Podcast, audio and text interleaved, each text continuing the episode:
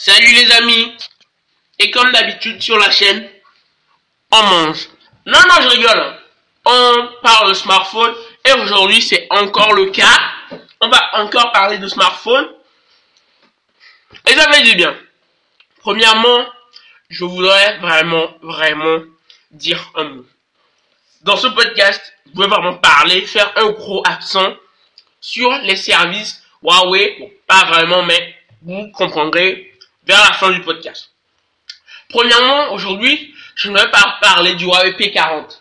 Non, pas du P40 Pro, peut-être dans les temps futurs. Je parlerai du P40 Pro Plus, et dit peut-être, hein. Mais aujourd'hui, je vais parler du P40 Lite. Parce que la plupart des podcasts que je fais, c'est plutôt destiné à des gens qui ont des budgets entre 300, 400 euros. Donc, aujourd'hui, je parle souvent de smartphones entrée milieu de gamme. Et c'est ce que j'ai. Premièrement, parlons du, du design arrière. On a euh, un design assez soigné à l'arrière, classique sur les smartphones Android, hein. mais on a un carré à l'intérieur, on a quatre capteurs, on dirait un iPhone 11 Pro, bon, comme les designs des futurs iPhone 12, en tout cas les rumeurs, hein, et bah ce capteur, ces capteurs, excusez-moi, je voulais, je vous en parlerai, pas maintenant, pas pour le moment, mais franchement, c'est cool d'avoir un design qui ressemble beaucoup à ce que fait Apple, et ça, je vais pas dire que c'est décevant, mais le flash, ce qui m'a un peu étonné, c'est que le flash est en dehors du bloc photo. Pas vraiment, toutes les marques le font. Maintenant, à l'avant, on a un poinçon. En haut, à gauche. Donc, vraiment, ça reste dans l'air du temps.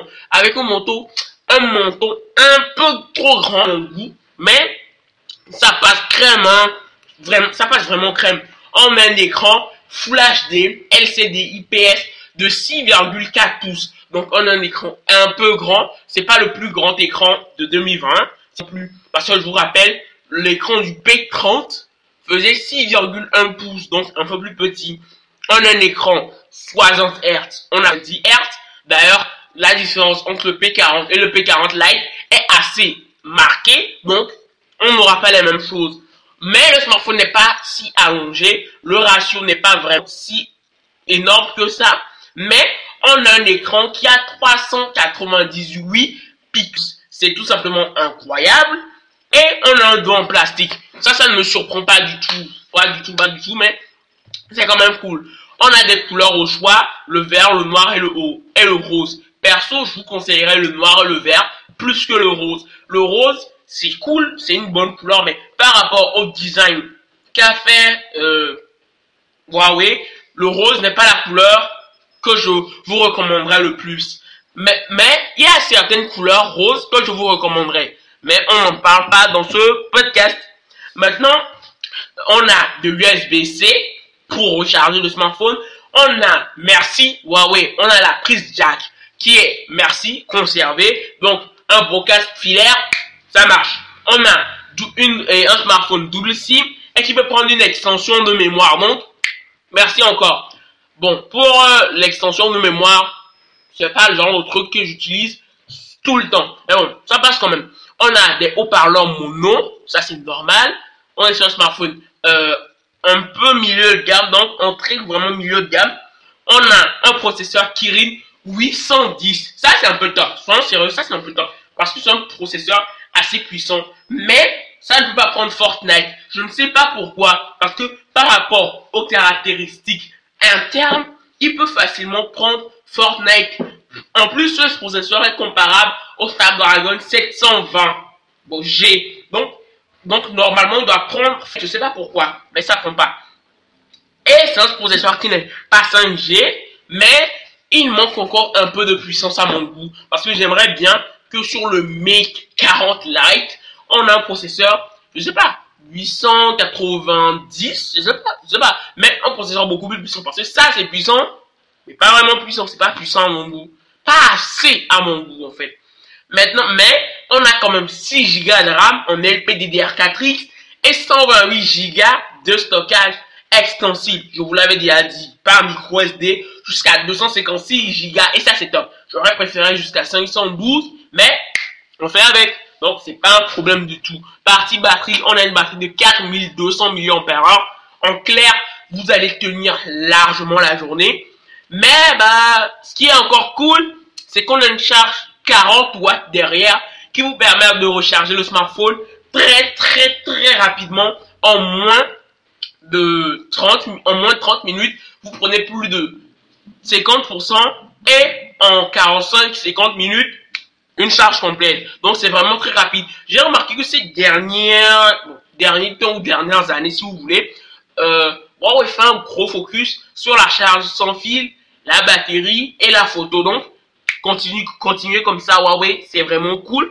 Et même, ce que je trouve cool, encore, c'est que vraiment la charge 40 watts est rapide, mais j'espère que dans des temps futurs, sur les smartphones, euh, entrée milieu de gamme, on soit sur des charges 65 watts.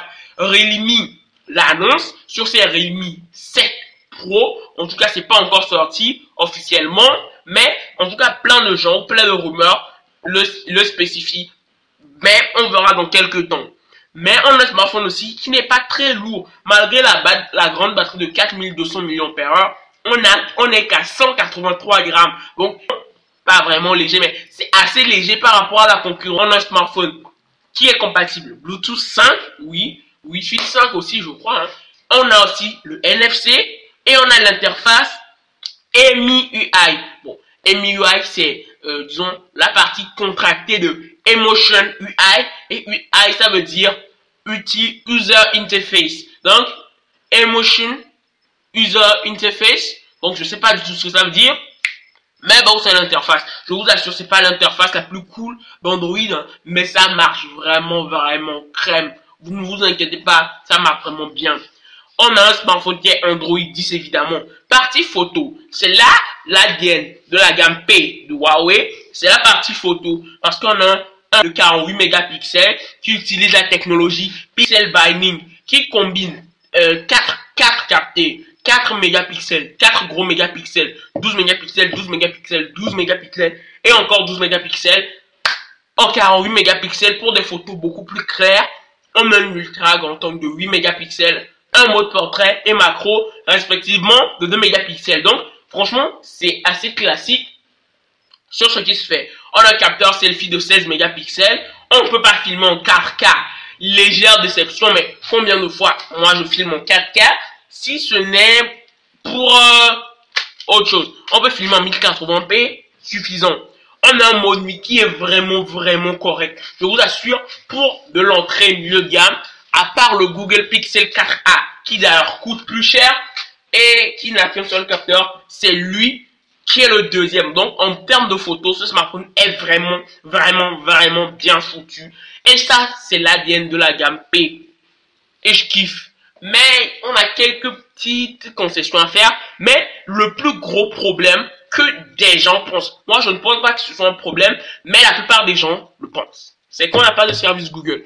Oui, je vous en parle depuis un bon moment. Est-ce que je devrais vous faire une vidéo tuto pour l'app galerie? Moi, perso, je ne ferai pas parce qu'il existe plein de tutos sur Internet, plein de manières de récupérer vos applications sur l'app galerie. Et pas, même si vous n'avez pas de service Google, je dis, rien n'est indispensable. Google n'est pas indispensable. Quand Google n'était pas là, Apple était là. Quand Apple n'était pas là, Google était là. Vous comprenez un peu le topo. Aujourd'hui, pour récupérer vos applications, c'est très simple. Vous avez un ami, un pote, je m'en fous un peu. Il a des applis, il vous les partage par je ne sais pas quel moyen, par Bluetooth, par Sender. Il existe plein de moyens de prendre des applications facilement et rapidement. En plus, vous pourrez euh, copier les, les, les, applications ou des trucs de, votre de votre ancien smartphone. Ou soit vous pourrez aller euh, sur euh, l'app Galerie qui est le magasin maison de Huawei. Vous pourrez chercher plein d'applications. Chaque mois, chaque semaine, des applications sont ajoutées. Huawei fait vraiment tout. Huawei bosse à fond pour que l'app Galerie réussisse. Moi, je suis vraiment dans cette idée de Huawei. Je suis Huawei parce que c'est la seule alternative viable Google ou Apple, iOS ou Android. Donc j'espère que ça va se développer. J'espère même qu'un jour, Huawei pourrait s'émanciper d'Android. Ça fait, froid dans, ça fait froid dans le dos. Mais j'espère. Mais ce jour n'est pas encore arrivé. Vous inquiétez pas. Donc, pour télécharger des applications, c'est assez, assez facile. Directement les télécharger sur des sites ou vous pourrez tout simplement euh, copier ou cloner votre ancien smartphone, que ce soit un Huawei, un Samsung, n'importe quel constructeur. Donc, vraiment, c'est cool. Mais, il, existe un moyen de, de télécharger le Play Store. Mais est-ce que je vous le conseille à 100% Bah, excusez-moi, mais non. Je vous le conseille pas à 100%. Il peut y avoir des virus, des bugs, des problèmes. Et ça peut vite devenir embêtant. Mais si vous sentez que vous avez la rage vous voulez vraiment avoir les services Google, bah, vous pourrez le faire. Il existe plein de tutos pour le faire. Donc ça, c'est pas vraiment un problème. Mais est-ce que les services Google sont indispensables sur Android? Non. Huawei sort leur, leur nouveau service. Vous vous demandez Gmail. On a un, un truc façon Gmail sur euh, chez Huawei aussi. Pour YouTube, c'est très simple. Il suffit d'aller dans le navigateur web. Vous tapez YouTube, comme sur les ordinateurs on faisait avant. Vous faites pareil et ça devient crème. Donc, il n'y a pas vraiment de problème. Si vous voulez vraiment utiliser les smartphones Huawei, vous pourrez le faire. Si vous avez vraiment la vocation de le faire, vous pouvez vraiment le faire. Mais je ne comprends pas pourquoi des gens minimisent ce problème. On ne peut pas arrêter ou arrêter d'encourager une marque juste parce qu'elle a plus le service Google. Soyons sérieux. Google, oui, oui, mais il faut que quelqu'un le détrône. Parce que sur Android, Google se partage. Regardez le nombre de marques qu'il y a sous Android. Et imagine que Google bouffe, bon, pas l'argent, mais bouffe tous ces gars-là, sauf Apple. Bon, c'est vraiment trop. Il faut que quelqu'un mette une différence. Et je veux que ce soit Huawei. Et je vous dis à plus.